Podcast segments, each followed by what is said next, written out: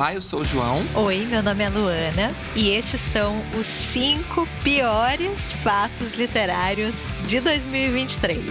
Só cinco. No episódio passado tivemos as cinco coisas boas, retrospectiva solar. E agora a gente vem mostrar que a vida não é só alegria, João. Sim, no, no, último episódio a gente brincou que estávamos de gala, a Luana estava com vestido longo, eu estava aqui com o meu fraque, pois hoje estamos o quê? De luto, de preto. a Luana está com um véu negro cobrindo as suas faces. Hoje é só reclamação. Eu já queria dizer também que para compor esse climinha Tá uma chuva desgraçada nessa Belo Horizonte, então talvez você que nos escuta vai ouvir um chiadinho ao fundo na minha fala. Não é problema do microfone, tá? Chama natureza selvagem. Raios e trovões! Tá chovendo muito e eu queria dizer que eu também, minha voz não tá das melhores hoje. Porque você sabe o que é casamento, João? Casamento é a gente ficar doente por conta do, do nosso parceiro, entendeu? É isso.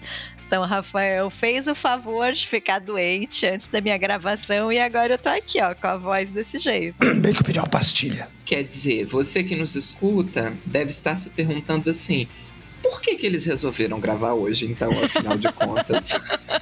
Porque é um episódio dos piores livros. Então a gente achou que era idiomático. Sim, e aqui ninguém é à toa, Luana, entendeu? Tem horário. Exato. E como o compromisso aqui é com o cronograma, estamos aqui firmes e fortes. E vou resumir com duas palavras: parabéns! Mas vamos começar então. Só coisa ruim hoje, hein? Fiquem com a gente. Seu quinto lugar, Luana. No quinto lugar, eu coloquei. Vou roubar do João, eu acho, hein?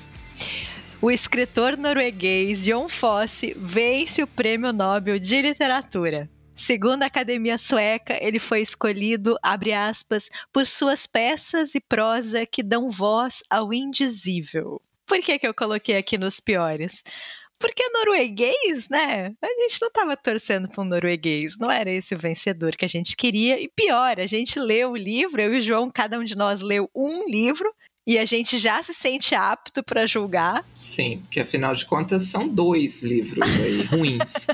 Exatamente né? E a gente não gostou. Em minha defesa, eu pelo menos li um livro ruim curto.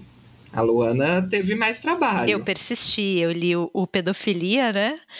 E não gostamos, não gostamos, ficamos tristes. Não, não foi nosso vencedor do Nobel favorito. Todo mundo pagou 15 reais na hora, patati patatá não apareceu. Você tinha esse fato na sua lista? Eu João? tinha esse fato, mas eu vou ser até mais abrangente, Lu. Eu vou colocar ele em quinto, então não era o meu quinto lugar, ele estava um pouquinho mais à frente que não foi só o Nobel que errou, né? Eu achei assim, as premiações de forma geral, todas muito mornas ano passado, assim.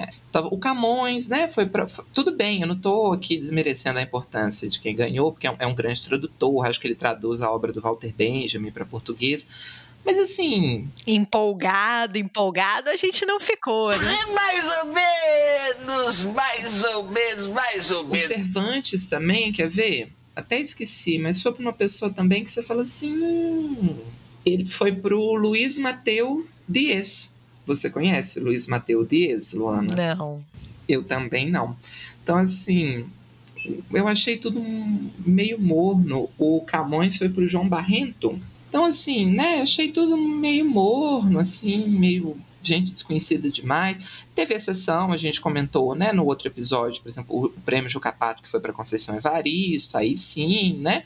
Mas eu achei, não sei, achei tudo meio morno. Desculpe! Em quarto, Lu. Em quarto, eu coloquei o grande.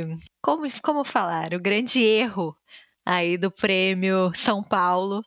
A Companhia das Letras perdeu o prazo para inscrição no prêmio São Paulo, ficou de fora da premiação. E só para comentar, né, o, quem venceu o Prêmio São Paulo foi o Não Fossem as Sílabas do Sábado, de Mariana Salomão Carrara, e Tinta Branca, de Alexandre Aliati. Esses foram os livros premiados. E é isso, né, gente? Tem um prazo para você inscrever o material. Pra... Parece que eles não perderam o prazo de inscrição, eles perderam o prazo de envio dos livros tem que enviar os livros e aí perderam esse prazo.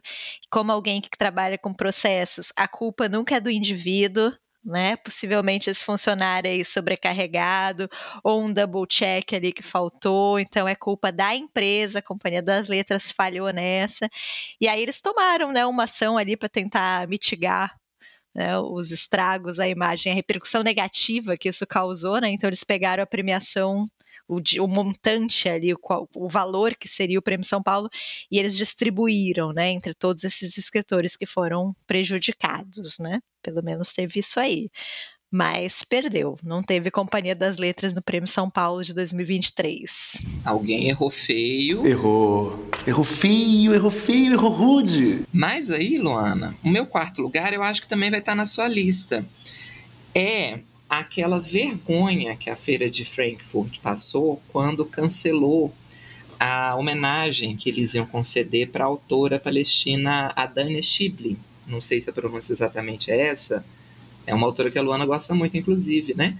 Ela ia ser homenageada na, na Feira de Frankfurt, que é uma das, talvez a maior feira literária do mundo, né? Um grande palco, assim, para editoras se conhecerem e conhecerem as obras dos autores de outros países, então tem muita troca de contrato, de publicação, e ela ia receber uma homenagem com o começo da guerra de Israel e Palestina, a feira cancelou a homenagem e eu acho que a emenda ficou pior que o soneto, né? Porque falaram que não tinha segurança na feira para homenagear ela, ainda dá um recibo assim, olha, vai ter a feira semana que vem, mas não é uma feira segura, tá? Mas venham ver, podem vir, vai ser ótimo.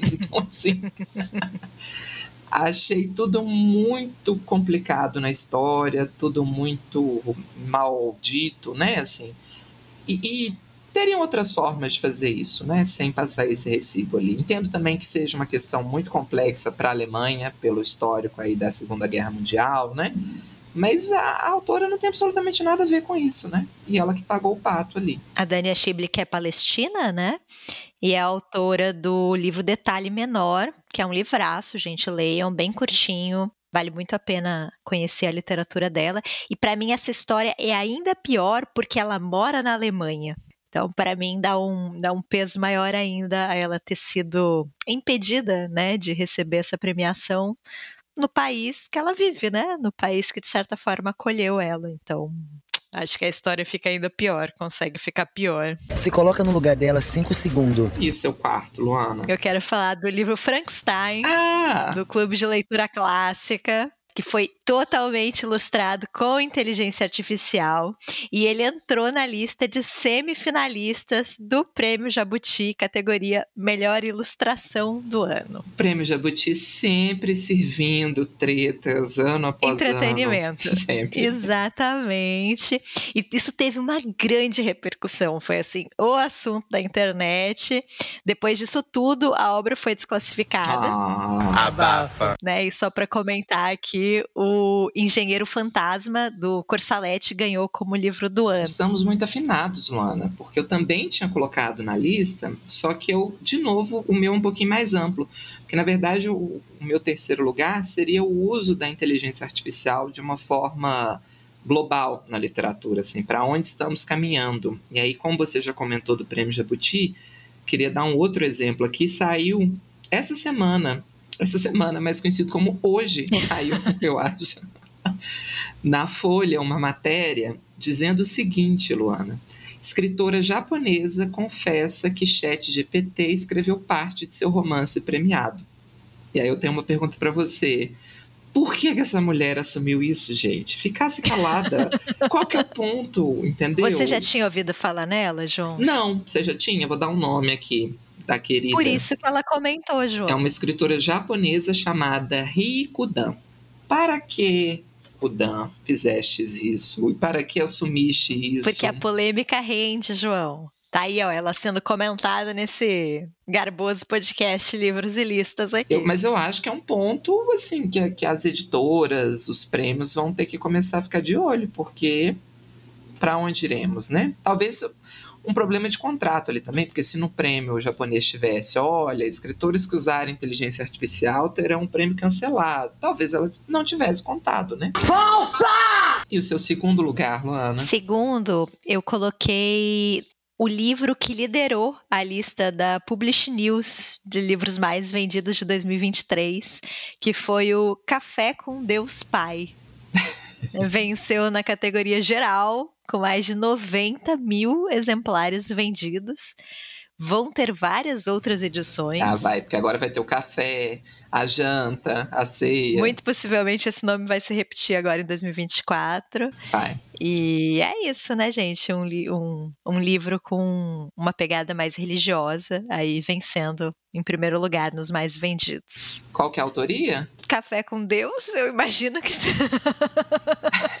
Ele vai prestar contas é com Deus. Eu gosto de café e eu gosto de Deus, Luana. Você é o público potencial? Talvez. Mas eu falei brincando, mas é verdade, porque agora começa essas. Agora, agora sim, né? Desde que eu mudei mundo. Mas é, eu tenho um pouco de preguiça desses hypes editoriais quando os outros começam a beber na fonte. Então, assim, café com Deus, aí depois sai o jantar com Deus, almoço Brunch. com Deus, é, que é igual aquela febre que teve de garota no título. Não sei qual foi o primeiro, mas teve garota no lago, e depois a garota do trem, a garota da janela ao lado, a garota de. Ah, já- ah, começou, eu acho, com a menina que roubava livros, porque aí começou a menina que não sei o quê, o menino do pijama listrado, a menina. A gente. Você lembra da, da época do Foda-se? Só quem viveu sabe. Sim. Tinha o Foda-se. Infodere-se, e arte, sutil arte de ligar o Foda-se, não sei mais quantos Foda-se, né? É. E depois reclamam que eu falo muito palavrão. Sim. Não fomos nós quem recebemos essa reclamação, mas Luana recebeu essa reclamação. que eu falo muito palavrão. Caralho, justo eu. Puta que pariu, né, gente? Isso é um absurdo. Eu não gosto muito de palavrão. Eu acho vulgar. E aquela história, sendo mulher, fica mais feio É ainda. verdade, a gente tem que se comportar como uma mocinha. Desculpa, gente, vou tentar ser mais comportada. Mas hoje não vai ser esse dia. Eu prometo que o próximo episódio eu vou estar muito comportada, porque o episódio piores leituras do ano não vai É dar. na, é na força do ódio. Exato. Qual o seu segundo? Eu coloquei um ponto aqui polêmico, que é o fechamento das livrarias, né? Porque eu acho que é um ponto assim, dá muito pano para manga para a gente discutir, mas estou pensando principalmente ali na Saraiva e na Cultura, grandes redes que fecharam, mas que eu acho que foi o que foi, acho que foi o que foi ótimo, mas que foi o medializado, digamos assim, o que chegou pra gente. A cultura tá morre, não morre, tem uns 3, 4 anos, né? A Saraiva fechou, falou, tô indo embora. Antes teve a FINAC, né? Que foi embora do Brasil, falou, Deus me livre guarde, não levo nem um pó daqui, bateu o sapato. Fiquem aí, boa sorte. Só que assim, ainda são três é, livrarias imensas, né? Eu estou mais preocupada aqui com as livrarias de bairro, que eu acho que estão sofrendo muito. A gente sabe é, que os fatores são múltiplos, mas a minha preocupação aqui é com o monopólio que a Amazon está fazendo com a venda de livros. Né? Você falou do Publish News, mas saiu uma pesquisa mostrando que a, a maioria dos compradores de livros já compram via Amazon ou via outras livrarias virtuais. Mas a gente sabe que o grande monopólio no Brasil atualmente é da Amazon, né? Eu acho que isso tem um, um ponto muito negativo, porque para onde vão as livrarias pequenas? Veja, se a Cultura, a FINAC, a Saraiva não deram conta de ficar no mercado, o que, que vai ser da livraria do seu Zeca, ali da rua, né, tadinho, que está ali há 30 anos tentando sobreviver vendendo livro? É, sei que é multifatorial, sei também que essas grandes livrarias não são santas, né, que elas não faliram só porque o brasileiro não lê, que tem muito problema de má administração, problemas inclusive trabalhistas muito sérios. Talvez não fosse uma boa ideia vender celular e televisão na livraria. Talvez, né? Mas assim, falando de Belo Horizonte, por exemplo, livraria de rua, tem um bairro aqui em Belo Horizonte que tem, sem brincadeira, que é a Savaz. Você tem a leitura, que aí sim tem shopping, né? Tá espalhada, mas a leitura tá nessa pegada agora. É, ela cresceu muito, porque ela ocupou o espaço que a Saraiva, que a Cultura deixou, né? Acho que ela é a maior rede de livraria nacional hoje. Mas tem livraria em shopping que é da, da leitura, que elas fizer, eles fizeram contratos, acordos com outras lojas. Então juntou com lojas de utilidade. Aí você pode comprar copo, taça, fogão e livros. Não, não vou entrar no mérito disso, porque né, não sou do ramo e, e não me incomoda, assim, eu não tenho incômodo nenhum de entrar numa livraria que venda outras coisas. Meu problema é com esse monopólio que está acontecendo e para onde vamos, porque daqui a pouco a gente vai ter só a Amazon no Brasil, né? Exato. E também queria aqui deixar registrado que, é, para não ser hipócrita, não tenho problemas com a Amazon. Meu problema é só com o monopólio.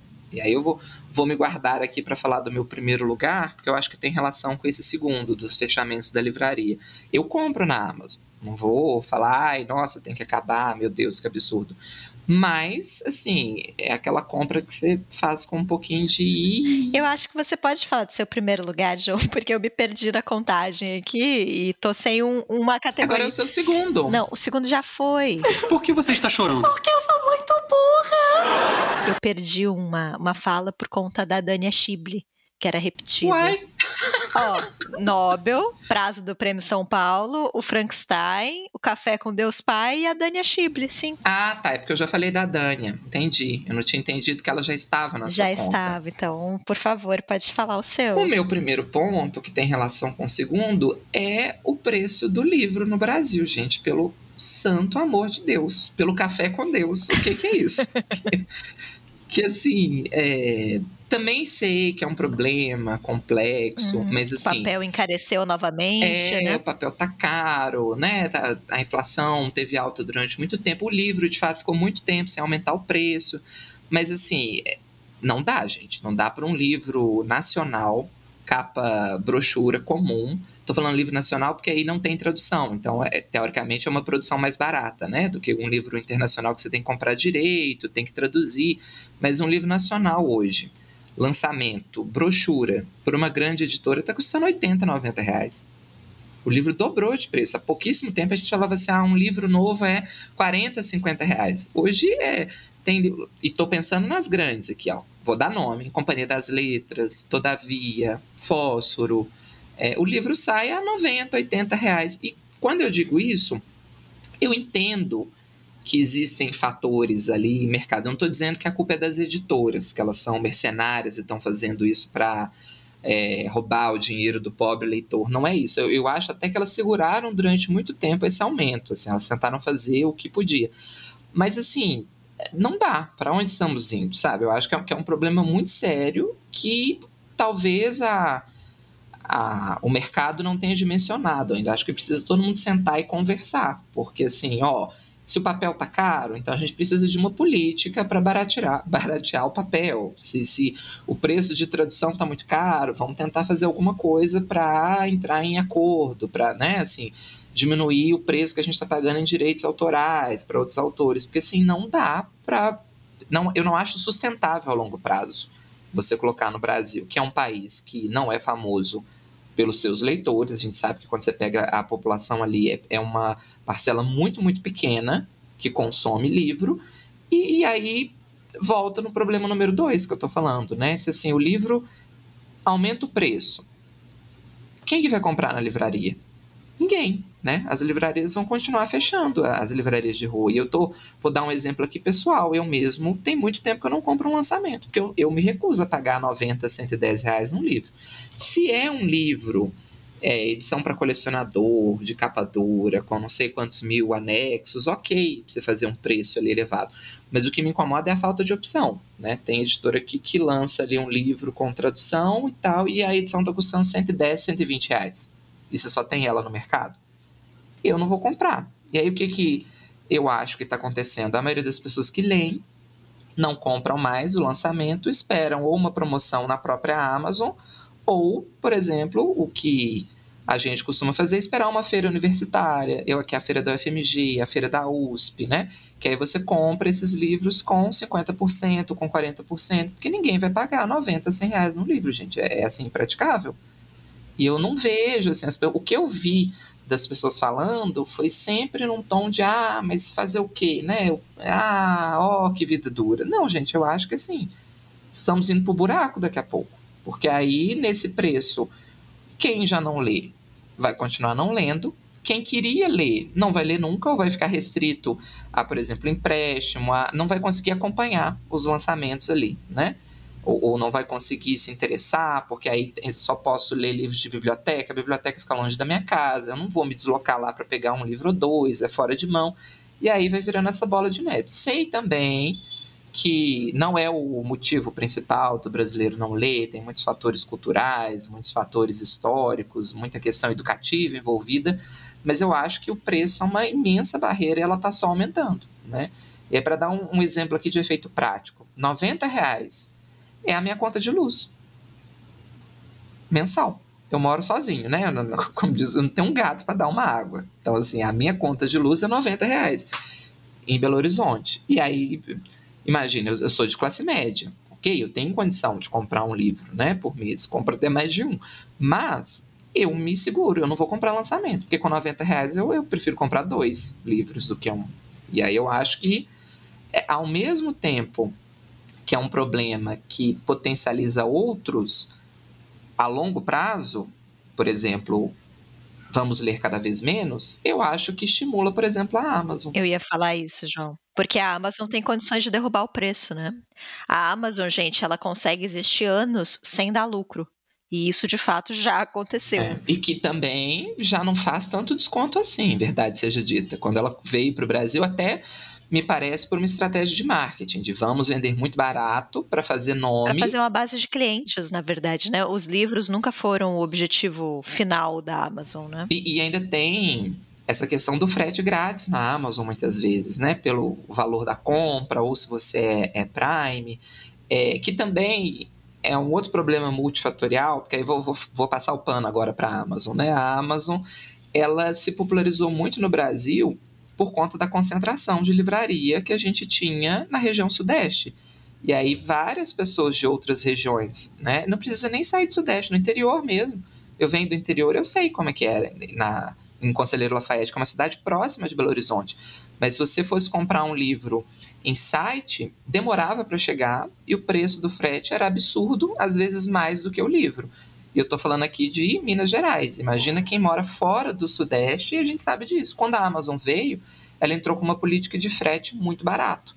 E aí as pessoas compravam na Amazon e ainda compram porque chega nos lugares com preço muito acessível. Então, assim, eu acho que é um problema de logística muito grande, que não é novidade, desde que o Brasil é Brasil a gente sabe dessa concentração, desses problemas, mas assim, me chama a atenção que nada foi feito ao longo da história de forma a tentar evitar o problema e parece que ninguém está nem aí com isso, né? Assim, o livro vai ficar caro, vai comprar só na Amazon mesmo, só ela que vai entregar em determinados lugares e paciência, vida Essa questão da entrega é muito crítica também, porque veja, o lugar onde eu morava na Bahia não tinha correio. Então, são lugares que o correio não chega, mas a transportadora da Amazon chega sim, né? Por isso que eu acho que, assim, não dá só para falar mal da Amazon. Porque, de fato, ela encontrou um buraco aqui e ela cobriu esse buraco, né? Assim, vou vender livro barato e vou entregar aonde não se entrega. E aí vira demanda, né? Eu acho que a gente vê muito na internet essas pessoas criticando muito a Amazon, mas eu acho que cada coisa tem o seu lugar ali, né? Porque aí a pessoa vai falar, então não vou comprar nunca um livro? Porque nesse preço. E imagina um livro de 90 reais, se você vai comprar, ainda vai pagar 80 de frete, você vai pagar 140, 170 no livro. Não vai comprar. É isso, fica aí minha, minha nota de repúdio. Quero governo, quero passeatas envolvidas aí na rua, eu vou dar um. Quero um ano para resolver isso, tá? Ou isso a gente acampa na, na frente de onde? Da leitura. Que situação. Ou isso, ou a gente vai começar a falar aqui de José de Alencar, de autores do domínio público só. Porque é uma, uma necessidade mesmo, né? O próprio Machado, que foi ignorado pela FUVEST, a gente precisa sempre mencionar aqui nesse podcast. Faz parte da nossa missão, dos valores dessa empresa. Para não deixá-lo morrer. Exatamente. João, esse episódio tá ficando meio triste. Que tristeza. e nem começamos. Já que eu fiquei sem primeiro lugar aqui, porque me perdi nas contas, João, eu acho que eu vou citar aqui uma outra coisa triste que aconteceu em 2023, que foi a criação do podcast Livros e Listas.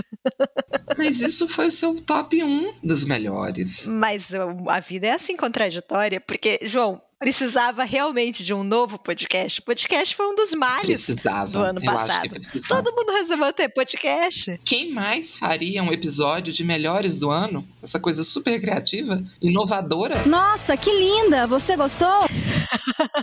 Mas agora tem de piores. A gente tem coragem. Um pouquinho. Um pouquinho de coragem. Eu e o João queríamos colocar alguns livros que a gente não teve Não. coragem. A nossa persona social nos impede de falar assim, esses livros que todo mundo ama. Nossos advogados nos aconselharam a não.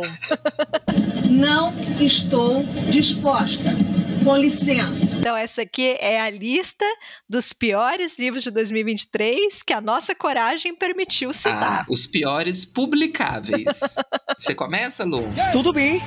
Topo. Vou começar, João. Eu não vim aqui para fazer amigos. Eu vou citar um livro ruim de um autor bom. Vou falar de um ganhador do Nobel de Literatura, Porque sim. a gente só fala disso neste podcast. Vou falar, gente, de um livro chamado Homem Lento. De quem é esse livro? De John Maxwell Coetzee. Eu às vezes esqueço que o, que o Coetzee se chama John. João, é um nome muito comum na, na humanidade. Esse autor conhecido por destruir as nossas mentes, os nossos corações, mais que nesse livro, só me fez pegar no sono. Né? Então, quero falar mal aqui de Homem Lento. Ele foi publicado pela Companhia das Letras, que publica tradicionalmente né, o, o já há muitos anos, com tradução de José Rubens Siqueira. Então, vamos lá. Vocês estão preparados? Vamos começar a falar desse livro. Sobre o que, que ele fala? Ele fala sobre um homem chamado Paul, que mora na Austrália, e o Paul sofre um acidente de trânsito. Ele acaba tendo a sua perna amputada, uma das pernas amputada. Ele contrata uma enfermeira, que é a Mariana, ela é uma imigrante croata, e o Paul acaba se apaixonando pela Mariana. O que é muito errado, não só porque a Mariana é funcionária dele, mas também porque ela é casada e tem três filhos com o marido, né? E parece uma boa história para vocês? Para mim também não. Mas às vezes, João, a gente tem que confiar no processo. Entendeu? A gente tem a ilusão de que um grande autor, ele pega qualquer história e transforma num grande livro. Né? Então a gente dá um voto de confiança. Veja, é o Coetzee, é autor de Desonra, de A Espera dos Bárbaros, então vai ser legal. E tem coisas legais no livro. Eu vou falar logo sobre o que o livro tem de bom, porque aí eu me vejo livre e me concentro aqui no que eu quero realmente, que é falar mal, né?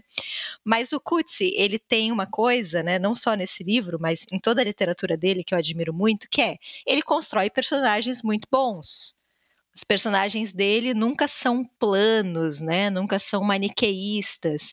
Então, por exemplo, a Mariana, ela é uma imigrante croata, muito pobre, que na Croácia era uma artista, ela fazia restauração de obras de arte, e quando ela se muda para a Austrália, ela vai trabalhar como empregada doméstica, como enfermeira, que são funções que estão muito distantes da qualificação original dela. E isso é um problema bem comum para os imigrantes, né?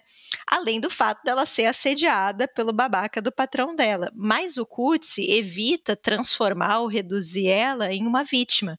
Então a Mariana ela tem uma malícia, ela vai ter várias ações ali que são um pouco questionáveis, não só ela, mas toda a família dela, algumas ações talvez um pouco ilícitas. Então isso é interessante, né? Os personagens dele nunca são vítimas ou algozes, ou só vítimas e só algozes, totalmente bons, totalmente maus. Né? Ele constrói personagens muito bem. Então podia dar certo. Mas o que que acontece? Depois de mais ou menos 25% do livro, aparece uma personagem nova no romance, que é a Elizabeth Costello. Quem já leu outros livros do Coetzee sabe que essa é uma personagem que, vez ou outra, aparece, é recorrente aí na obra do Coetzee. E qual é o problema da, da Elizabeth Costello? É que, aparentemente, ela é a autora da vida do Paul. Ela está escrevendo a vida do Paul. Então é um autor que encontra o seu personagem, o criador que encontra a sua criatura. Nunca fica muito claro assim, mas é isso que a gente entende. Ela está escrevendo a vida do Paul e ela aparece para ele. E o Coetzee, ele tem uma certa tendência à metalinguagem que eu acho muito irritante. É assim, ah, a literatura vai falar sobre literatura e vai falar sobre livros e o processo de escrever livros. Eu acho, eu acho tão pedante e, e acima de tudo, eu acho tão raso eu acho que todo o impacto que o Coetzee tem quando ele vai falar sobre machismo, racismo, colonialismo, sobre as contradições humanas, sei lá, ele não tem quando ele faz isso né, quando ele resolve utilizar a literatura para falar sobre literatura, porque ele nunca consegue sair de uma discussão do tipo, ai, quais histórias que são contadas, qual perspectiva que a gente privilegia, né? A Mariana é uma personagem tão interessante, mas mesmo assim a história que vai ser contada é a história do Paul. Ai, legal, mas sabe, coisas que a gente já viu por aí. Eu, eu acho que ele nunca consegue sair muito disso. Tem momentos engraçados? Tem alguns momentinhos, assim, por exemplo, o Paul, ele é um personagem tão irritante que ele tem uma mania insuportável de escrever cartas para as pessoas. E o livro se passa nos anos 2000, então ele poderia telefonar. Mas que é outra mania do Coetzee colocar carta. Ele gosta de uma carta, né? Ele podia ligar, né? Mas ele prefere escrever uma carta nos anos 2000. E aí a Elizabeth Costello fica irritada, porque ela fala para ele: "Eu não quero fazer um romance epistolar. Isso já saiu de moda". Então você me faça o favor de ligar para a pessoa e ir lá pessoalmente, né? E ela reclama: você não é um protagonista bom, a gente precisa ser mais o herói da nossa própria história, você precisa ter mais ação, você precisa tomar decisões. Mas, ai, gente, sério, assim, não compensa? Não, não vale o esforço de 200 páginas? Assim, não sei. Eu achei o romance chatíssimo. Nossa Senhora, ele não acaba nunca. Assim, o Homem Lento, eu entendi a lentidão. O título realmente não estava prometendo muita coisa. Não mente. Não é bom, gente. Esse romance é muito chato. E assim, eu continuo aqui com a minha teoria de que o último grande livro do Coetzee foi o Desonra mesmo. Depois ele ganhou o Nobel e aí ele não foi mais obrigado. Eu ainda não li todos os livros que ele escreveu depois disso, mas assim, não dá, gente. Esse aqui não deu. Eu ainda não li aquela trilogia de Jesus, que todo mundo diz que é ótima, então eu vou ler. Mas, por enquanto, meu amor pelo Coetzee ficou no desonra mesmo. A Austrália acho que também não fez muito bem para ele. Enfim, não gostei do Homem Lento. Queria aqui desabafar com vocês. É assim, eu li livros piores que esse? Claro que eu li. Mas é o Coetzee, entendeu? Eu espero algo excepcional e incrível dele e não veio. Não aconteceu. Blá, blá, blá, eu tô cheia. E até por uma margem de segurança, porque o Kutsi provavelmente não vai ouvir esse podcast para vir tirar satisfações com a gente. Acho que tá tudo bem. Jamais. Eu tenho muita coragem, então por isso eu só escolhi autores estrangeiros. Não, eu coloquei um nacional. João tá. João. É ele. Colocou... Agora. Vai, João, fala aí do seu nacional, então. então. É, eu só queria passar um pano aqui pro Códice, porque eu li recentemente, final do ano passado, de contos que saiu Contos Morais. E veja você, Luana, quem aparece nos Contos Morais? A Elizabeth Costello. Ela está lá. Aparentemente temos aí uma obsessão. E tem um livro do Códice que se chama Elizabeth Costello, ou seja. É recorrente. Talvez, né? Um transtorno obsessivo compulsivo. Mas eu gostei bastante. Eu gostei bastante do livro. É, são cinco ou seis contos, eu não me lembro agora. Acho que ela aparece em três contos.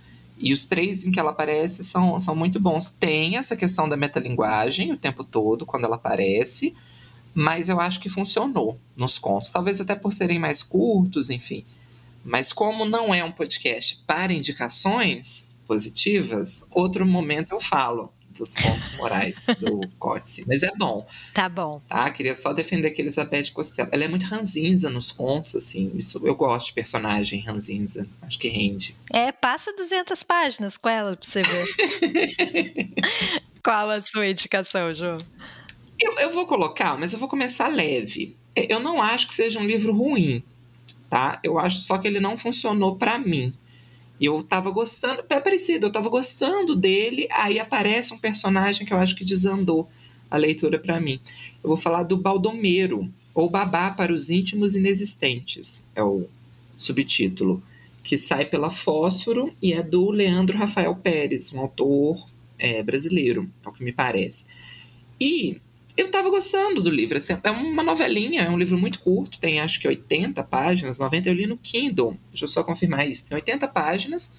É, é, é quase um romance de formação gay em São Paulo. Então você tem ali a história do Baldomero, o menino se chama Baldomero, e aí tem umas piadinhas engraçadas. Ele fala muito do nome dele, que o sonho dele era chamar Valdomiro, porque é um nome mais comum do que Baldomero, né? Por que a família deu esse nome tão estranho para ele?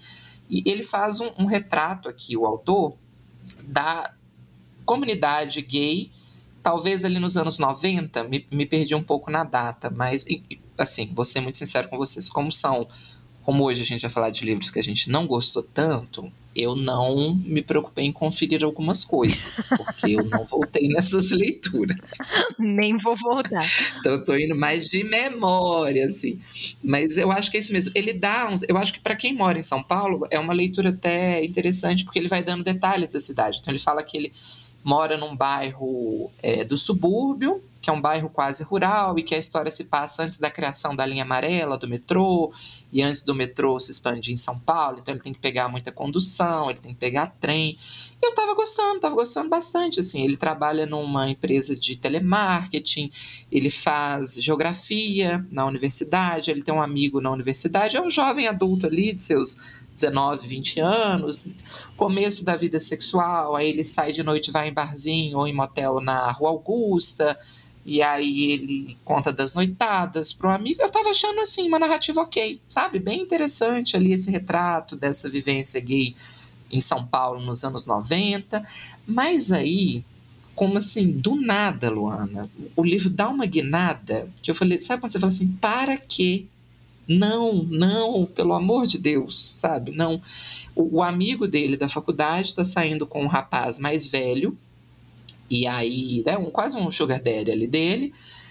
Acontece um, uma questão ali no enredo, que eu já achei um pouquinho forçada, mas aí o Baldomiro vai na casa desse cara mais velho, eles começam a conversar, e aí você tem uma virada absurda no, no livro, porque o livro estava vindo numa toada de romance de formação, e ele vira uma narrativa completamente nonsense, assim, sabe? Coisas muito malucas, o diálogo é muito absurdo. E é a proposta do livro. Depois eu, eu fui ver a orelha, porque eu sou essa pessoa que tem evitado ler a orelha, né? E aí a orelha fala que tem influência do surrealismo, que a proposta é essa mesma. Mas assim, eu não estava nessa proposta, sabe? Assim, ninguém me avisou. Eu, talvez eu, a orelha tem uma utilidade. Talvez eu volte a ler as orelhas uh, agora, porque assim, eu achei muito radical a mudança, sabe? Me pareceu que, eu estava lendo dois livros completamente diferentes, que o começo era uma coisa e do meio para o final, a, a sorte é que é mais para o final, virou uma outra coisa. Se fosse assim um crescente desde o começo, ou se desde o começo eu tivesse pistas, eu teria colocado para escanteio e falar, não, não estou nesse momento, vou ler num outro dia. Não, e assim, não é o tipo de leitura que eu gosto, tá? Já deixo aqui registrado tem pavor de coisa nonsense. Acho que assim, para isso ser pouca coisa que eu li nessa pegada me agrada, mas eu entendo que é um problema de gosto, que o erro não está no livro, tá? Queria deixar aqui essa, essa defesa. Mas eu estava gostando muito do livro quando era esse, só um romance de formação gay de um jovem adolescente, jovem adulto em São Paulo nos anos 90, e de repente me entregam Salvador Dali, Pablo Picasso ali. Eu falei, ah, meu Aí começa, aí vira assim, descamba. Começa a acontecer várias coisas absurdas, tem um assassinato no final, aí você fala assim, gente, sabe assim, meu Deus, pra quê? Fiquei com essa impressão. Mas, é, volto a repetir, não acho que é um livro ruim. Eu acho só que não é o meu tipo de livro ou que eu li num momento que não era o melhor momento para eu ler. João terminando uma relação com o livro, né? O problema não é você, sou eu. Sou eu. Mas é, assim, eu acho Boa, que é uma questão João. de.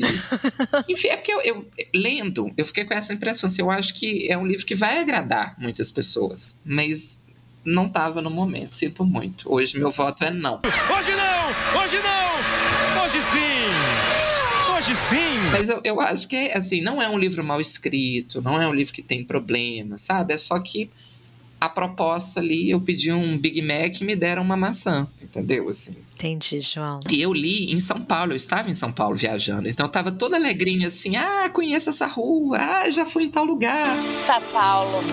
É pra São Paulo que Serena tem que ir. E aí, de repente, falei, não, pra cá eu não vou mais não, sinto muito. e o seu segundo, Luana? Eu escolhi um livro que foi muito comentado, foi muito hypado, então vamos ver aqui qual vai ser a repercussão. Mas agora ninguém mais está falando desse livro, não. Acho que foi como um cometa em nossas vidas que, que passou e depois foi um pouco esquecido. Que é o livro Peitos e Ovos, escrito pela japonesa Mieko Kawakami, pela Intrínseca, com tradução de Eunice Suenaga. Antes de você começar, só queria te dizer que a fala vai ser de inteira responsabilidade de Luana, porque ela está caçando briga, porque foi um livro super hypado. Eu vi este livro em várias listas de melhores do ano de leitores, mas eu não li. Então não posso opinar, vou só te ouvir, Luana. Sobre o que, que fala esse livro? Não sei, João. E tenho dúvida se a autora sabia também. Mas vamos tentar. O livro ele é dividido em duas partes. Tem uma personagem principal, que é a Makiko. E na primeira parte, a Makiko, que vem de uma família pobre, se mudou para Tóquio para tentar se tornar escritora. Ela recebe a visita de uma irmã mais nova e da sobrinha dela. Essa irmã mais nova tá com muita vontade de colocar silicone, então ela quer fazer uma cirurgia de aumento de seios. E a sobrinha, que é uma adolescente insuportável, ela não fala mais com a mãe. Então, a primeira parte do livro vai falar muito aí sobre, sobre esses temas, né? Vai girar em torno dessas personagens. Beleza. Aí nós temos a segunda parte do livro, que se passa oito anos depois. Então a gente tem um, um salto aí no tempo. Agora a Makiko já é uma escritora com um certo reconhecimento, né? Ela já tem uma carreira e ela torrava, enchia o saco que queria ser escritora e agora que ela é escritora, ela faz qualquer coisa menos escrever. Assim, é muito impressionante, ela não consegue mais escrever. E aí ela tá com muita vontade de ser mãe. Né, normal, tudo bem, algumas mulheres têm, né, ela queria, queria, ela quer ser mãe, só que tem um problema, ela não tem ninguém né? Ela não é casada, ela não tem nenhuma relação estável, né? E pela lei japonesa, as mulheres não podem se submeter a um procedimento de inseminação artificial se elas não forem casadas, se elas não tiverem um relacionamento estável. Né? Então, ela não pode ser mãe sozinha, esse é o ponto. E aí ela começa a pesquisar alternativas não alternativas necessariamente legais, mas ela começa a pensar aí numa, numa, numa possibilidade aí de ser mãe, sendo que ela também não gosta de sexo. Ela não sente atração sexual, ela tem problemas com, com o ato sexual, mas eu vou falar um pouquinho mais sobre isso mais para frente. E parece que é um pré-requisito para gerar um filho, né? Parece, parece que sim. Pelo menos no modo tradicional. No modo do, do, do café com Deus aqui, né? Que, que essa parte tem a ver com a primeira parte? Nada. Absolutamente nada. A mulher lá que queria colocar silicone não aparece mais na história. A sobrinha também não. Elas somem. De vez em quando elas dão uma ligada só para mostrar que elas ainda existem, mas elas não são mais relevantes para a narrativa. São histórias totalmente diferentes. Ah, Luana, mas não pode escrever duas partes que não tem nada a ver? Não, qual é o sentido de você escrever um livro de 500 páginas, dividido em duas partes, sendo que as duas partes não se conversam? Eu li esse livro com uma amiga nossa, a Eve. Beijos, Eve. Obrigada por ter né, passado por tudo isso comigo. E ela brinca que são dois livros. Um se chama Peitos e o outro se chama Ovos. É isso né? E assim, cara, essa história do silicone é surreal, porque a irmã fala assim: Nossa, irmã, eu queria tanto colocar silicone, os meus peitos são muito feios. Aí ela fala: Hum, deixa eu ver. Ih, amiga, de fato são muito feios. Próximo assunto e aí passa adiante, entendeu? Isso nunca mais vai ser mencionado. É impressionante, assim. E aí a Makiko, né, que é essa protagonista, ela vai conhecendo outras mulheres, né? Vai conversando, outras mulheres vão cruzando o caminho dela. E isso para mim é um problema também, porque essas mulheres elas são muito carentes, João. Então são assim, mulheres que nunca encontraram a Makiko na vida e que despejam para ela toda a existência, toda a vida. Elas decidem contar a história da vida. E lá vem sete páginas de monólogo, crise existencial, desabafo, do nada, assim, é muito artificial. E o pior para mim disso tudo é que é um encadeamento, uma listagem de temas sensíveis sendo jogados e nunca trabalhados nunca desenvolvidos. Então ela vai falar sobre abuso sexual na infância, na adolescência, vai falar sobre estupro, vai falar sobre suicídio, vai falar sobre pressão estética, e ela só vai mencionando e descartando esses assuntos e pegando um novo assunto. Ela não desenvolve nada. E até essa questão da sexualidade da personagem que poderia ser interessante, né? Talvez ela seja assexual, né? Tem várias questões aí que poderiam ser trabalhadas, não são trabalhadas. Ela tem, inclusive, algumas. A gente tem ali acesso a alguns lampejos de fantasias dela com outras mulheres. Né? Então, talvez ela seja lésbica, talvez tenha aí uma questão com a sexualidade, só que a gente nunca vai saber porque a autora não trabalha, ela não desenvolve nenhum tema. Então, assim, tudo vai passando. É incrível como as coisas não, não, não têm relação, assim, elas não têm significados, elas não são trabalhadas. E, gente, assim, eu entendi, eu acho que é um livro que fala sobre as dificuldades de ser mulher, ser mulher pobre, pior ainda, mais difícil se você estiver numa sociedade como a japonesa, né, uma sociedade muito patriarcal, tradicional, beleza, temas sensíveis, né, que ela vai comentando. Mas sério, que preguiça desse livro. Ele não tem pé nem cabeça, assim. A estrutura desse livro é uma bagunça, nada se salva ali, de verdade, assim. Eu, eu não entendi. Se alguém quiser me ajudar aqui, eu tive problem muitos problemas com esse livro. Eu realmente não entendi. Eu achei que você ia comentar o episódio dos homúnculos, Luana. Meu Deus, tem um episódio. Eu lembro que você comentou comigo. Porque, porque eu tava, tava revoltada. Eu tava revoltada. Ela tá numa sala. É nesse momento que a gente tem ali um, um, lampejo de uma possibilidade de talvez ela ser lésbica, sabe? Tem alguns outros momentos também que ela tem lembranças da adolescência, enfim. Mas ela tá numa, numa, num desses banhos públicos que são comuns no Japão, pelo menos devem ser, porque todo livro parece um raio de um banho público, né? E aí ela tá olhando assim para uma outra mulher e tem questões ali, e aí do nada começam a sair homúnculos do corpo dessa mulher, e essa é a palavra, homúnculos. Onde que vocês já leram homúnculo a não ser num, sei lá, um texto sobre alquimia do século XVI? Não sei, ninguém mais usa essa palavra. E aí esses homenzinhos começam a dançar, é uma piração, gente, do nada. E é um livro que não tem essa pegada fantástica. É, acontece do nada e some também, só passa. E aí volta tudo ao normal. Eu não entendi. Assim, ele não é maluco num sentido de, nossa, que livro maluco, que da hora. Não, não é isso.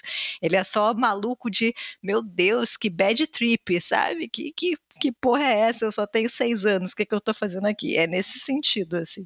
Nada, nada se salva nesse livro pra mim. Que que é isso? Essa mulher é louca! Pela sua fala, ó.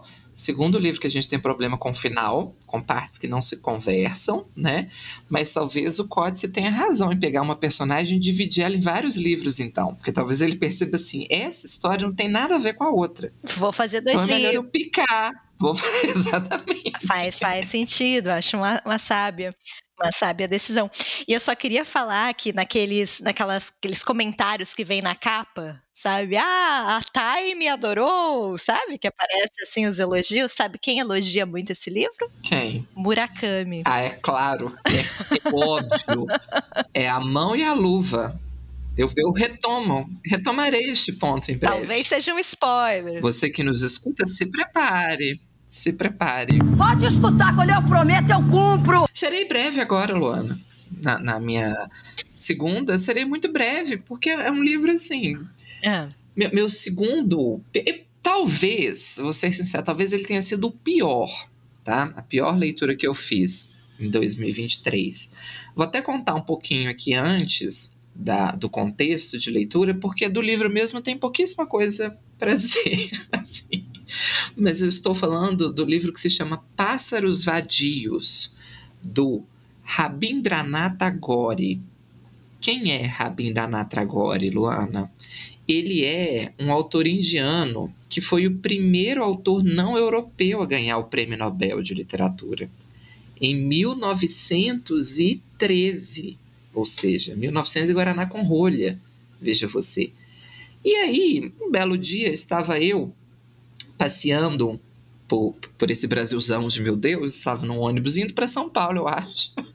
Quer dizer, São Paulo não é um lugar bom para eu ler, acho.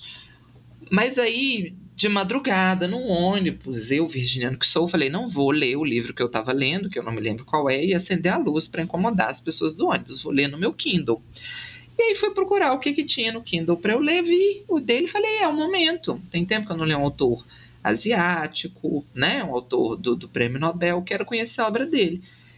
E Luana, olha, assim, eu acho que foi uma má escolha, tá? É, só dar uns dados aqui. O livro foi traduzido pelo Gustavo Guimarães e sai, segundo a Amazon, por uma editora cujo nome. Cadê? Não tem. Não sai mais, cancelar. Tá, aqui tá assim, ó. Eu comprei pela Amazon, porque é, é um e-book, né? Dying Tree Books.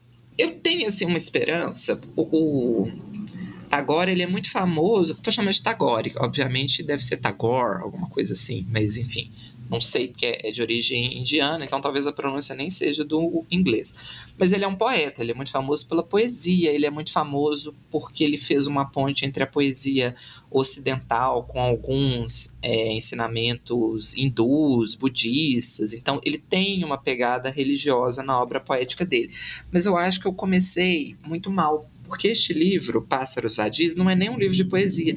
Ele é assim um, conjunto de vários aforismos numerados. Então você está lendo ali literalmente frases soltas, né? E frases soltas o que, Luana? Muito ruins. O problema é esse. Mas é ruim assim.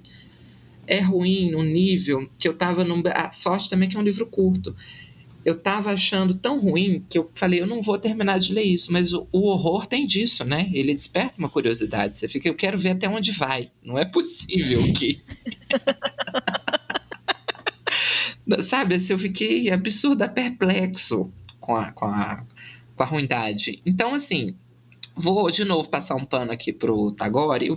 Acho que ele não ganhou o prêmio Nobel por este livro. Não sei a história de publicação, mas eu tô assim muito na esperança de ter sido uma obra dele póstuma, sabe, uma coisa assim que ele deixou numa gaveta, aí alguém pegou e publicou alguma coisa descontextualizada, porque olha é muito ruim. E aí é, mais do que eu falar do livro, Luana, como é um livro de aforismos, não tem muito aqui estrutura, queria ler alguns para você. Por favor, João. O que, que, você acha? O Brasil tá pedindo. Não separei nenhum, mas não faz diferença porque todos são muito ruins.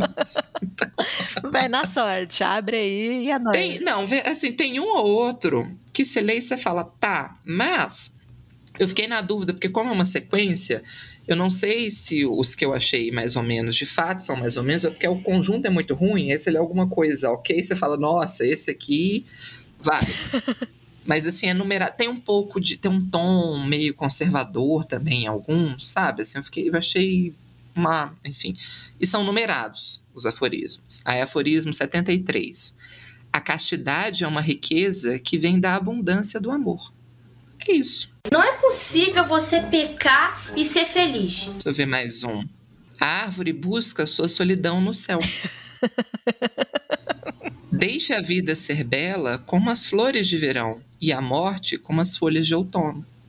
O artista é amante da natureza, portanto, é seu escravo e senhor. É, assim, é muito brega, é, sabe, assim, é, é muito ruim, gente. Eu acho que te falta sensibilidade, João. Ah, tem alguns que eu acho que, que é o que mais funciona quando ele quase esbarra no haikai. Aí eu, eu ainda acho que tem alguma alguma pertinência, mas eu acho que falta desenvolver. Sabe, o haikai é aquele poema japonês, ó, veja só, Japão a gente te adora, mas que você faz um poema curtinho de observação da natureza. Aí esses assim eu falo, beleza, né? Mas não é um haikai, é um aforismo. Eu acho que faltava desenvolver um pouquinho. Mas assim, é tudo muito ruim, gente. E tem uma. Deus se envergonha quando próspero se gaba de seu favor especial. Sabe o que, que é isso? Será que eu li o Café com Deus? Eu fui enganado? Será que eu... Porque tem um tom. É engraçado, eu achei um tom religioso muito europeu até. Eu fiquei incomodado, sabe assim? Porque Eu tava esperando, uma... enfim, indefensável. E aí, do nada, esse episódio se tornou um grande ataque ao prêmio Nobel de Literatura, né? A gente já falou mal do Kutsi. Cruzes! Eu horror academia. E a Ásia. e a Ásia. Agora a gente vai falar mal do Japão, espere. Podcast brasileiro é suspense, é suspenso após ataque xenofóbico gratuito. Mas eu gosto. De autores japoneses, inclusive, tá? Queria aqui só deixar registrado para vocês não cancelarem a gente. Tem gente muito boa no Japão. Tem. Deixa aqui. E, e Nobel, muito bom no Japão. Kawabata, por exemplo, é um autorzão. Tem o Mishima, que não é Nobel, mas é japonês, excelente. Indiano eu li pouco, não conseguirei fazer essa defesa da literatura indiana, mas eu acredito muito na Índia. Estou aqui, vou dar outra oportunidade. Talvez não para o Tagore, mas para outros darei. Fica aí. Minha não indicação. Ou minha indicação, se você quiser dizer. É divertido, vai. Alegria! É isso? Vamos para nossa pior leitura de 2023? Ai, vamos. Você quer começar? Começo eu. Eu acho que eu mereço começar. Eu acho também pelo seguinte: você leu há menos tempo. E aí você tá com ela na, na memória. E não só isso, eu tive que ler. Teve, teve. É um... Cada um com a sua loucura. Como o João explicou, no nosso último episódio, a gente tem esse problema aqui de 5 ser ímpar e a gente sempre tem que combinar um livro. É. E aí, vê se eu vou ler esses livros esquisitos aí que o João pega pra ler. Não li, né? Então, os piores dele não eram os piores meus. A gente não chegou a ler ser uma leitura ruim em comum. Em comum, não. Aí a gente falou, vamos fabricar uma. Vamos fabricar. Então, o João me indicou aqui um livro ruim pra eu ler. Eu te desafio a gostar desse livro. E eu li Ana. pelo time. Olha o sacrifício que eu faço por esse podcast, porque eu li sabendo que era ruim. Ah! Tadinha. Tadinha, que barra. É, eu, eu quero biscoitos, eu quero palmas, eu quero dó, eu quero pena da população brasileira, simpatia, empatia, é isso que eu espero. E é de quem, Luana? Tinha que ser do Murakami. Né? Inclusive, É. depois que eu falar do livro, eu quero fazer essa pergunta pro João. Porque o João já leu 54 livros do Murakami, não gostou de nenhum e continua lendo. eu quero saber qual é esse impulso destrutivo que faz João sempre voltar pro Murakami. Mona, você é maluca? Mas antes, vamos ao livro. Vamos. Essa bomba que é este livro. O livro em questão, então, é o Abandonar um Gato. Vê se eu vou ler um livro com esse título. De Haruki Murakami.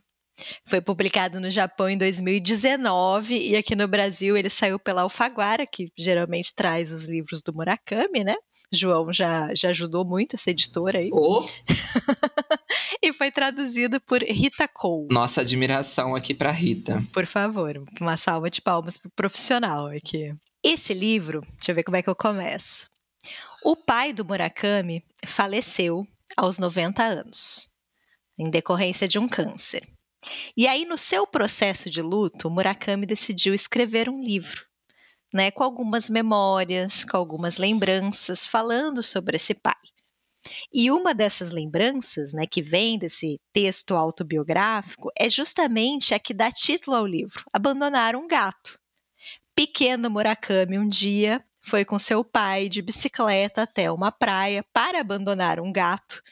Então eles chegam lá, se despedem do gato, fazem toda uma cena, voltam para a bicicletinha, partem para casa. E quando eles chegam em casa, o gato está lá. Né? O gato voltou antes deles para casa. E o Murakami acha isso meio mágico, quando na verdade tem uma explicação muito simples para isso ter ocorrido, né, João? Que é o pai do Murakami pedala mal. Ou pelo menos pedala devagar, né? E o gato foi mais rápido, o gato voltou para casa. Nem sempre é magia, às vezes é lerdeza. Então eu queria, queria só deixar esse, esse ensinamento aqui, né? Mas eu, eu ainda passo um pano porque ele é jovem. Ele era uma criança. Mas o escritor não é jovem. Quantos anos o Murakami tem? Tá inteiraço, mas ele já é mais idoso. Ele deve ter uns 50? Eu acho que mais. Ou mais, né? mais. Deixa eu ver. Murakami. Mura... Eu sempre falei Murakami, inclusive. Acho chique. Mas a Luana me contaminou com o Murakami. 75. Já dá pra saber o que é uma boa lembrança pra uma criança. Inclusive, queria só deixar aqui registrado que tem pesquisa. Eu cheguei a pesquisar a pronúncia do nome dele e me parece que, que tem duas sílabas tônicas, que é tipo Murakami. A pronúncia correta, mas eu não vou falar dessa forma, provavelmente. Murakami. Murakami. Tá bom, tentarei. Não, não, não tente, eu não tentarei. Ele não merece. e aí, vão ter outras lembranças. Todas ruins. a gente vai descobrir que a mãe dele é filha de comerciantes, né? E que o pai dele é filho de religiosos. Então, o pai dele era responsável por um templo bem grande em Kyoto, se eu não me engano, um templo budista. E ele, inclusive, estuda para ser monge. Né, isso é de curioso de fato.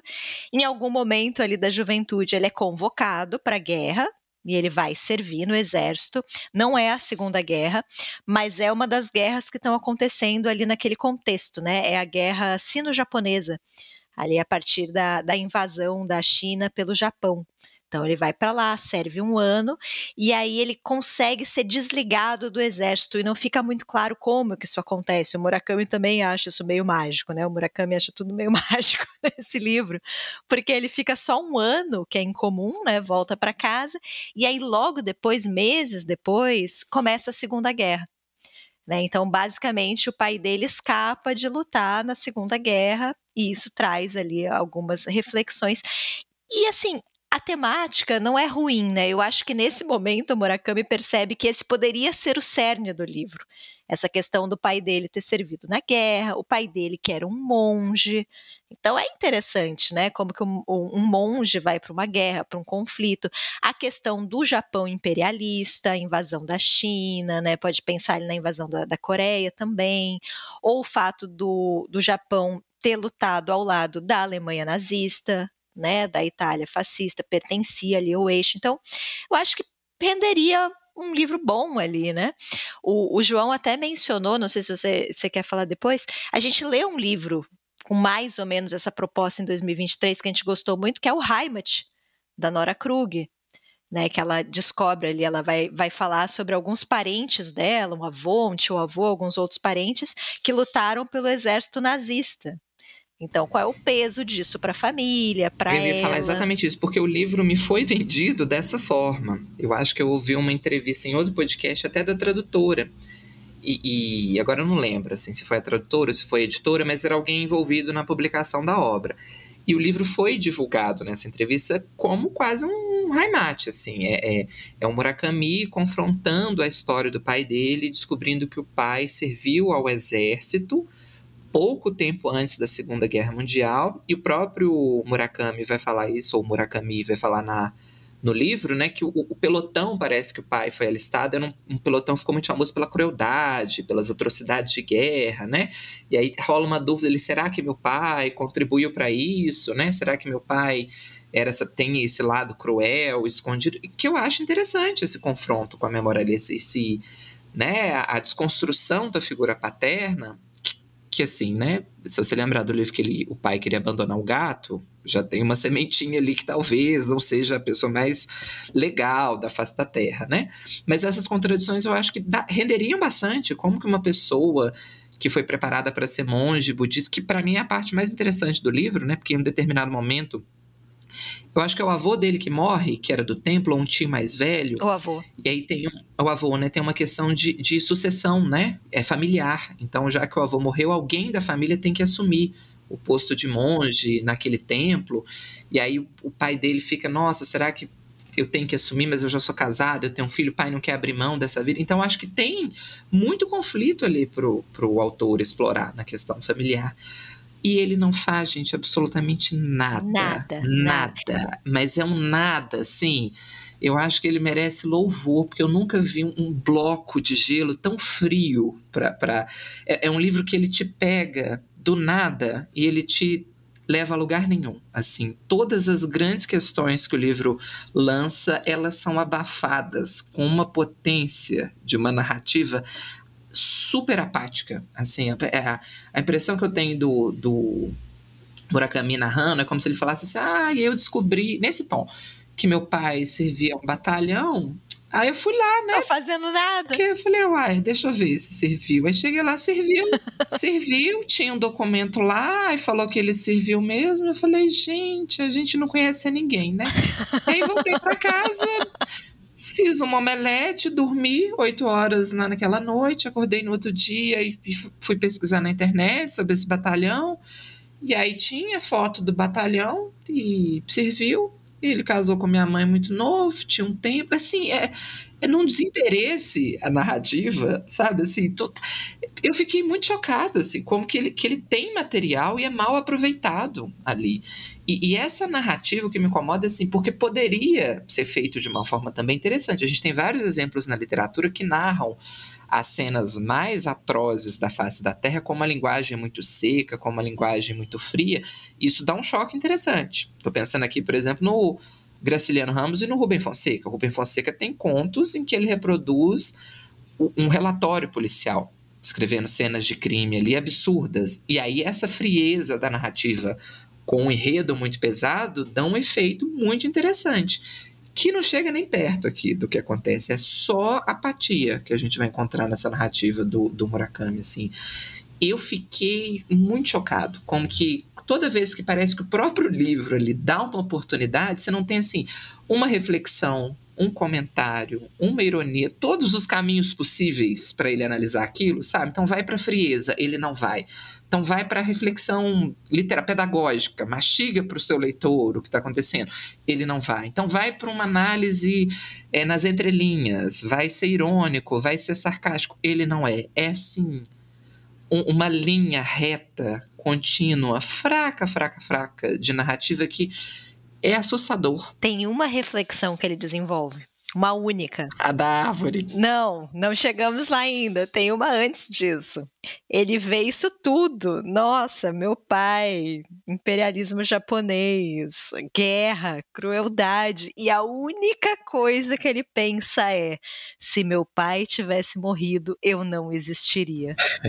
que é uma reflexão muito criativa. E pior, se eu não existisse, os meus livros também não existiriam. Eu vou me conter de comentar o que eu pensei. E o pior, já que o João falou da árvore, é que ele tem essa mania da parábola.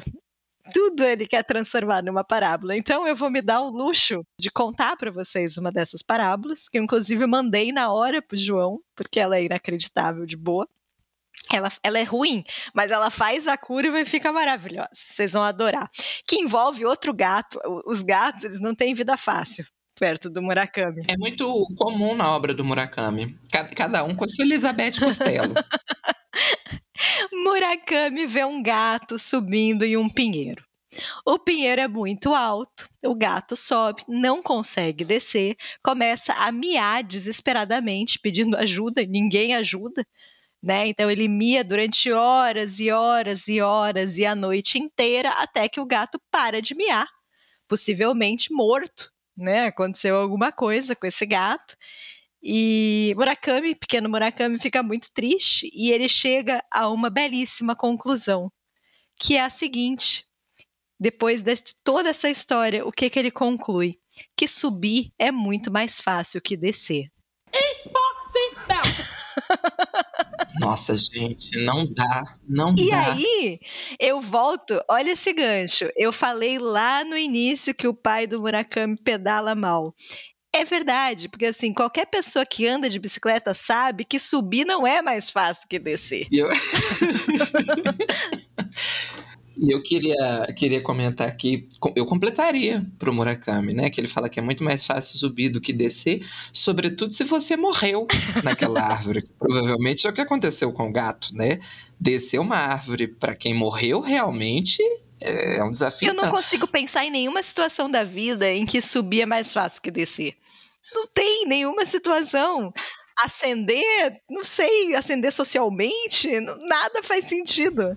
Ele está subvertendo a lógica, o status quo. É isso que ele quer. É Eu fiquei incômodo. pensando, a Terra é redonda, o Japão tá do outro lado. Será que subir é mais fácil que descer lá? Eu não sei. Talvez seja. Será que ele mora em Brasília? Nunca viu uma ladeira na vida dele? São muitas questões, são muitas questões. Eu vou chamar o Murakami para dar uma voltinha em Ouro Preto. Que aí ele vai ver se ele acha que, que subir é mais fácil do que descer de fato. Gente, é um, é um, é um terror. terror. E o pior livro, é um que o objetivo assim. dele era de fato fazer um relato sobre a guerra. Né? E aí vocês falam, nossa, Luana, mas como assim? A gente não tem como saber a intenção do autor. Tem, porque ele fala no livro. A minha intenção. Ele, ele conta. é indefensável, gente. Tudo que você pensa assim, ah, mas talvez ele podia estar tá querendo. Ele fala, não estou querendo, fique, que fique bem claro que eu nunca quis fazer. Agora, vou voltar para a questão inicial. João odeia Murakami e continua lendo e me obrigou a ler agora. O que está acontecendo, João? Por que, que você sempre volta para ler Murakami? é uma relação tóxica isso, amigo. Eu acho que foi o último, tá, gente? Eu tentei. Eu queria deixar aqui registrado que eu tentei muito, bastante. Deus, Deus é testemunho. João já leu a trilogia 1Q84, gente. Li. E, e, o meu problema começa aí, quer ver? Eu vou só confirmar aqui no meu Scoop o que que eu li primeiro do Murakami, que eu vou contar a minha história. Minha, minha, agora, aqui começa a minha história. uma história de superação, uma história que mostra que subir talvez seja mais difícil do que descer, Luana. Porque o que, que aconteceu? Estava eu feliz na minha casa, pimpão, serelepe, e aí vi divulgarem um livro de um autor japonês que era muito famoso, muito cotado ao prêmio Nobel. O Nobel também só traz problema pra gente. É outro que já já eu vou. Eu vou parar de, de, de dar ouvidos. Mas é, fizeram propaganda, ele estava publicando na época o, a trilogia 1Q84. E aí eu fiquei interessado com a história. Falei, ó, por que não? Lerei. E aí o que eu estou tentando confirmar aqui no meu Scooby é o que, que eu li primeiro. Se foi o Sono ou um Q84. Ó, o Sono eu li em 2015. O 1Q84 eu li antes. O que que acontece? Eu fui ler um Q84. E aí o Q84 é uma trilogia. O primeiro é muito bom, muito bom, tá? O primeiro livro, essa história é boa. A escrita do Murakami, ela é muito fluida né? Uma escrita contemporânea assim muito fluida. Você já vê problemas, eu acho que ele mastiga demais. Assim, ele, ele é aquele autor que fala assim: Luana era como um furacão. Digo furacão porque ela era muito agitada, muito tempestuosa. Ele te explica as metáforas. Aí você já fala assim: eu já tinha entendido, não precisava. Mas tudo bem, li um que 84, volume 1, ótimo. A história muito bem construída e, e assim, trilogia. Então, assim, eu, eu concordei com Ok, o primeiro livro ele vai jogar aqui, vai problematizar as coisas, depois ele começa a fechar. E aí, no, o que, que você tem no Q84 volume 1, Luana? Você tem ali, resumidamente, tá? Eventos mágicos. Então, assim, duas luas no céu, uma possibilidade de um portal mágico ter sido aberto pelo protagonista ou ele ter passado por um portal sem querer e estar tá em outra realidade. Você tem seita secreta, você tem assassino de aluguel, você tem, Luana, homúnculos saindo de uma menina. Por isso que eu, que eu fiz questão de que você falasse de homúnculos, porque e ele escreve com essa palavra, pelo menos foi a tradução você tem homúnculos, é, tem uma questão. É um livro muito pesado, primeiro, porque tem uma menina que é meio resgatada de uma seita religiosa, e tem muito indício de que essa menina teria sido abusada sexualmente nessa seita religiosa, e estão tentando ajudar ela. É uma menina também que tem problema ali na, na, na expressão, eu não me lembro agora se ela não fala ou se ela se comunica muito pouco, mas tem, tem, e ele vai lançando. Ok, para um volume de três livros, eu concordo com a, com a pegada. O primeiro, ele cria o cenário. No segundo, ele desenvolve. Aí o segundo já perde bastante, porque ao invés de fechar, ele começa a abrir mais ainda, então outras coisas vão aparecendo. E aí vem o terceiro, que é assim, gente, nossa, pensem numa coisa assim, no livro. É um livro em que absolutamente nada acontece tudo que ele abre, ele simplesmente ignora, sabe? Eu lembro do meu desespero lendo o último, porque eu tô assim, gente, faltam 200 páginas para acabar, ele não vai fechar essa história. Meu Deus, faltam 70 e ele não explicou absolutamente nada. Meu Deus, faltam 50. Para onde este livro está indo? Para lugar nenhum. É a resposta. Ele simplesmente encerra o livro assim, ó. Então é isso, é um grande beijo. é isso, um beijo da Anitta. Não é essa saída, mas a saída que ele dá tão ridícula, na minha opinião, assim, tão infantil. Volto a dizer, não é isso que acontece, mas é como se fosse assim. Ai, acordei, era tudo um sonho, kkk, não preciso explicar nada, porque, sabe, assim, é. Nossa, assim, é decepcionante. Aí fiquei já com birra do Murakami. Mas eu li neste ínterim, neste diapasão, neste ato, um conto dele que é publicado separadamente, que é o Sono, que é muito bom. E aí foi meu problema, foi toda a minha perdição, Luana. Porque eu me apeguei a este conto, entendeu? Como um náufrago se agarra uma tábua. Eu falei, ele é bom. Olha o que ele já fez. Talvez a trilogia. Eu não gosto muito de ficção científica, eu não gosto. Talvez o problema esteja em mim. Não estava.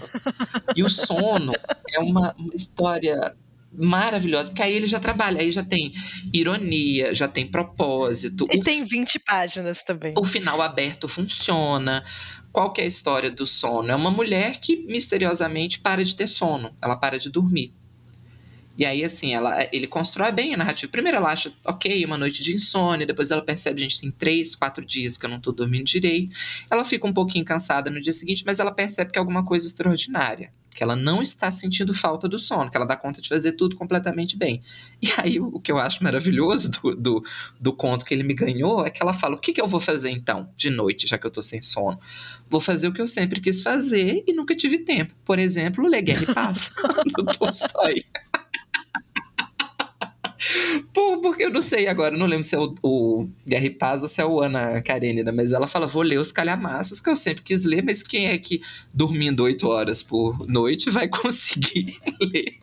Estes calhamaços. Aí ela começa a ler, começa a ver filme, começa a ouvir música, ela vai ganhando coragem, aí ela começa a sair de casa, assim, ah, vou dar uma voltinha na rua de madrugada, não tô fazendo nada. Aí eu acho que o conto funciona, porque tem humor, tem reflexão. O final é. Aí ele fica um pouco mais sombrio, termina com uma cena muito pesada, mas que funciona dentro do conto. E aí eu falei: não, ele é bom, problema está em mim. Escolhi o livro errado, a trilogia é ruim. E aí, desde então, ele me enganou, porque tudo que eu li dele, assim, tive horrores, assim. Eu li. E eu tentei, gente. Eu acho que eu li mais uns três. Eu li o Minha Querida Sputnik. Mesma coisa de um Q84. Começa mesmo igual. Começa muito bem vai num crescente. Um beijo, um abraço, não vou explicar nada, fique aí com isso. E assim, parece contraditório, porque eu falei, ele, ele, o que ele não precisava explicar, ele explica, que é a metáfora. O que ele tinha que explicar, que é o enredo, ele não explica. Então, assim, né? E tudo bem, eu, eu assim, conheço o, o, conceito de obra aberta, acho que dá para você fazer livro sem explicar. O problema não é esse, já acreditem. O errado nessa relação não sou eu. Mas é porque, assim, se você se propõe a colocar duas luas numa narrativa, homúnculos saindo do corpo de uma pessoa na madrugada, talvez seja interessante você explicar para o leitor de o que, que é isso, de onde que está vindo, sabe? Eu acho muito barato você jogar tudo no colo do leitor, assim. Uma coisa ou outra você tem que explicar, pelo amor de Deus. E aí eu li uma outra, aí eu pensei certo, Lora, o que, que eu falei? Não, já entendi eu não gosto dos romances dele. Vou ler só conto. Fui para um outro livro de conto. Horrível também, horrível. Que é o Homens Sem Mulheres. Tinha tudo para dar certo. Esse título belíssimo, tudo para dar certo. Que inclusive queria deixar aqui registrada minha admiração, porque neste livro tem um conto que chama Drive My Car, que foi adaptado pelo cinema por um cineasta genial. Assim, a única opção que eu tenho para descrever, porque este cineasta tirou leite de pedra, gente. O filme é belíssimo. O filme tem três horas e é um conto. E assim, ele foi, além de tudo, generoso de ter dado os créditos para o Murakami, porque não tem nada a ver com o conto. Ele pega a premissa do conto e transforma aquilo numa obra-prima que eu acho que assim, o Murakami tinha que agradecer a este cineasta. Deixa eu procurar aqui para dar o crédito, porque esse merece. Ah, eu não sei porque que eu fui pegar, né? Eu não vou saber pronunciar também. Vai, João, o que importa é a intenção. Ryuzuki Amaguchi. Não, até aqui. Sou bem. Sou bem. Me sou japonês. Então, queria deixar aqui admirar minha, toda a minha admiração, mas assim, se você lê o conto e vê o filme, você fala Amaguchi, quanto talento Deus te deu. Porque, Nem assim, sempre o livro é melhor que o filme, então, João. Nossa, mas esse aqui, assim, eu, eu realmente achei que ele foi muito generoso de ter dado crédito para o Murakami. Claro, porque pela conta, né? Um conto. O filme tem quase três horas. Ele coloca muita coisa. Então, o filme explora outros elementos que não estão ali no conto, né? Mas a premissa inicial é parecida. Mas, assim, Não indico o conto, indico o filme. Porque o conto também é nessa toada de. Ah, eu nem sei porque que eu tô narrando isso. Aconteceu isso, aí fulano fez isso. É um tom cansado, não é? A narrativa assim. Eu acordei completamente desglamorizado. O de contos foi o último do Murakami que você leu, é isso? Não eram três? Eu li mais um, Ana. Você ainda quer me expor Poxa, mais? tem que falar a história toda. Você nunca mais vai falar de Murakami nesse, esse podcast. Eu, você que pensa. ano que vem estou aqui de novo.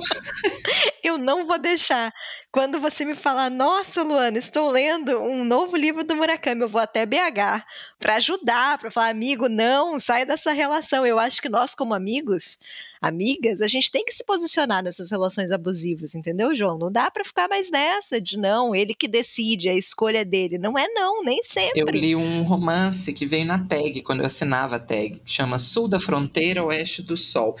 É menos pior, verdade seja dita, do que os outros.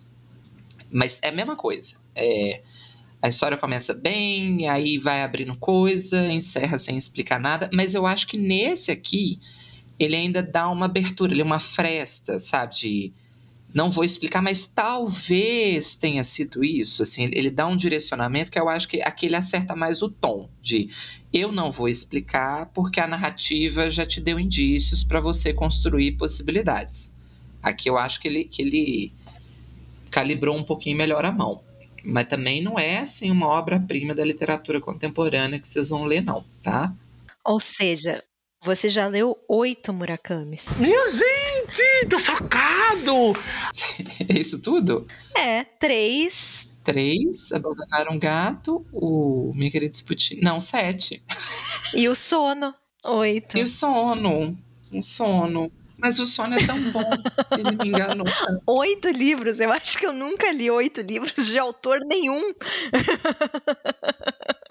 E você leu oito livros de um autor que você não gosta. Você é um mistério. Em minha, em minha defesa. Não tem defesa. Não vou deixar você falar. Não tem, não tem. Eu sei que os homens estão sendo muito silenciados no século XXI, mas não dá, João, não dá.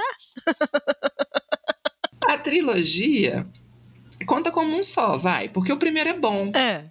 Então, ó, dos oito, eu gostei de Sono, gostei do primeiro da trilogia, de dois. Tem esse ao sul, ao leste, que não é ruim, três. Ou seja, eu tive cinco experiências ruins com Murakami. O de contos tem conto ok. É porque tem muito conto fraco. É, é um tipo de livro que, por exemplo, se você me perguntar, eu não, não sei te falar agora de cabeça nenhum conto. Nada é marcante no, no livro de contos, sabe? Assim, aquele livro que você lê, você fala, beleza, entendi.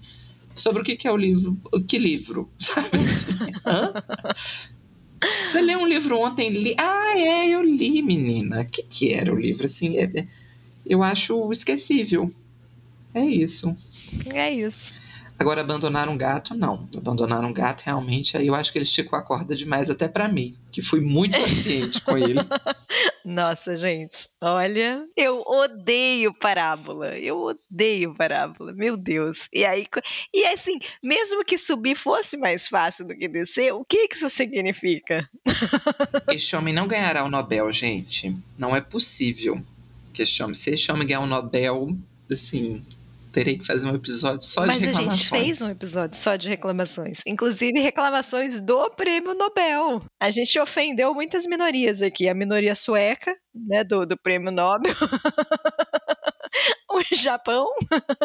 e ainda sobrou um pouquinho pra Índia, coitado. Eu acho que o Japão foi o grande prejudicado. Mas em defesa da Ásia, queria deixar aqui uma proposta.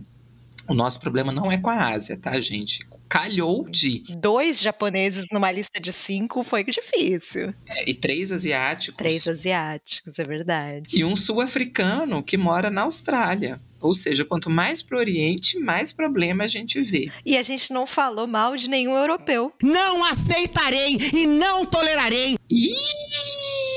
Realmente, eu, eu, eu não, não compactuo ideologicamente com esse podcast, não. Eu ainda falei de um brasileiro, que é um latino-americano. pois é. Quer dizer, a grande vitória deste episódio é da Europa. É da Europa. Mas eu vou deixar aqui então, para você que nos escuta, não achar que a gente é muito colonizado, uma sugestão. A gente pode fazer um episódio de cinco melhores livros asiáticos. Quiçá japoneses para o Japão entender que não é um problema pessoal. Podemos. Ao invés de perguntar é, sugestões de listas, a gente podia fazer uma enquete né? E colocar o que, que as pessoas acham, os ouvintes acham da gente ter esses episódios. Do Japão. É, talvez uma enquete de ou asiático ou Japão, o que, que eles preferem. Uhum. Que acho, e a gente, e a gente nunca topo. fez um episódio assim, né? Com listas geográficas, digamos. Temático, né? Talvez fique claro por quê. Respondam a nossa enquete. A enquete vai estar tá no Spotify. Vai responder, não, puta! Mas é isso. Então, estes foram os nossos cinco piores livros de 2023. Espero que em 24 tenhamos leituras melhores. Olha, pior do que o Abandonar um Gato, eu acho difícil. O meu primeiro livro de 24 vai estar na minha lista de piores livros do ano. Olha. Eu já comecei o ano mal, assim, mal. Eu tenho certeza que os humilhados já foram exaltados e eu tava dormindo. É isso? É isso, gente. Já falamos o nosso tema do próximo podcast? Não sei, podemos falar. Nosso próximo episódio vai ser temático de signo. Uhul! Vai ter astrologia aqui sim. A gente vai falar sobre cinco livros de autores aquarianos. Ah, os signos vão ser desculpa para a gente escolher autores que a gente gosta, né? Então, não percam, próximo episódio, cinco livros muito bons de autores aquarianos. É isso. Beijo, beijo, até a próxima. Não abandonem os seus gatos. não abandonem. E se eles subirem num pinheiro, pelo amor de Deus, chamem os bombeiros. Ele, ficou, ele, ele olhava para a árvore e falava: Nossa, a árvore é muito alta, não consigo subir. Sim, os bombeiros podem subir, né? Eles têm aquelas escadas, magiros Aí o gato subiu na árvore, ficou miando, morreu. Desceu. E eu falei: Ah, descer é mais difícil que subir, hein? É isso. Beijo, gente. Boa semana. Beijo.